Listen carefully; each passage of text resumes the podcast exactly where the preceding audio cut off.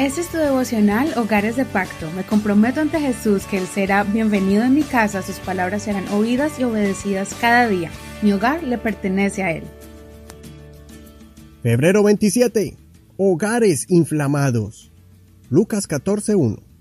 Aconteció un sábado, cuando él entró en casa de uno de los principales de los fariseos para comer pan, que ellos lo observaban cuidadosamente. Y he aquí un hombre hidrópico estaba delante de él. Entonces respondiendo Jesús habló a los maestros de la ley y a los fariseos diciendo, ¿Es lícito sanar en sábado o no? Pero ellos callaron. Entonces él lo tomó, lo sanó y lo despidió. Y dijo a ellos, ¿cuál de ustedes, si su hijo o su buey cae en un pozo, no lo sacará de inmediato en el día de sábado? Y no le podían responder a estas cosas. La hidropesia o la hidropesía, al parecer es una enfermedad donde el cuerpo retiene mucha agua, causando hinchazón o inflamación y deformidad en el cuerpo.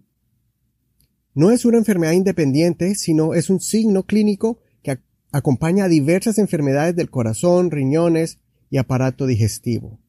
La hidropesia es una acumulación de líquido en el vientre, aunque también aparece en los tobillos, muñecas, brazos y cuello. La condición de este hombre era muy visible y vergonzosa. Por eso el Señor lo sanó en el día de reposo delante de todos en la casa. Sorprendentemente, los líderes religiosos de ese tiempo no aceptaban que alguien fuera sano en ese día, pero sí hacían otras cosas cotidianas como darle de comer a sus animales o socorrerlos si caen en un pozo.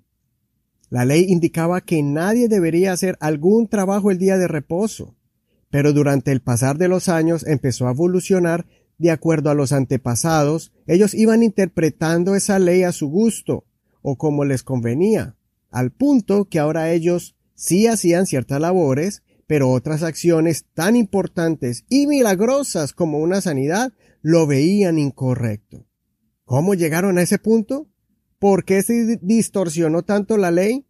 Posiblemente es porque ellos nunca entendieron el propósito benéfico de esa práctica. Esa doble moral Jesús la combatía arduamente discutiendo con los de la secta de los fariseos. Reflexionemos sobre las diferentes formas con, con las que convivimos en el hogar. Traemos prácticas de nuestros padres y abuelos y tradiciones de nuestra cultura que en vez de bendecir a nuestros hijos y nuestras parejas, lo que hacemos es amargarle la convivencia en el hogar. Meditemos en nuestra manera de corregir, nuestra manera de hablar y de aconsejar. El buen trato mutuo con respeto entre todos, la clara comunicación constante y un ambiente de armonía y seguridad ayudará a que se descompresen los corazones que van acumulando frustraciones en la escuela o en el trabajo.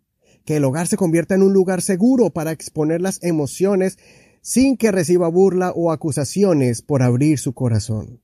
De lo contrario, su pareja, su esposo o esposa, o sus hijos comenzarán a acumular frustraciones, así como el hombre hidrópico, y nosotros seremos como los fariseos, viendo la hinchazón, pero indiferentes por mantener unas costumbres o formas de convivir en la casa que aprendimos de nuestros padres o comunidades, que tal vez ahora no sirvan y más bien hacen daño.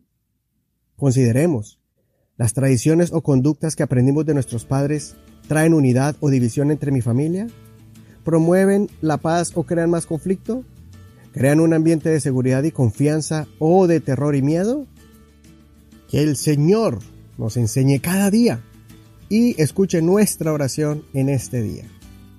No olvides leer todo el capítulo completo y también compartir este episodio por medio del podcast que lo encontrarás en Spotify, Google Podcast, Apple Podcast, iTunes, Google Play, Stitcher, Spreaker y otras plataformas de radio por Internet.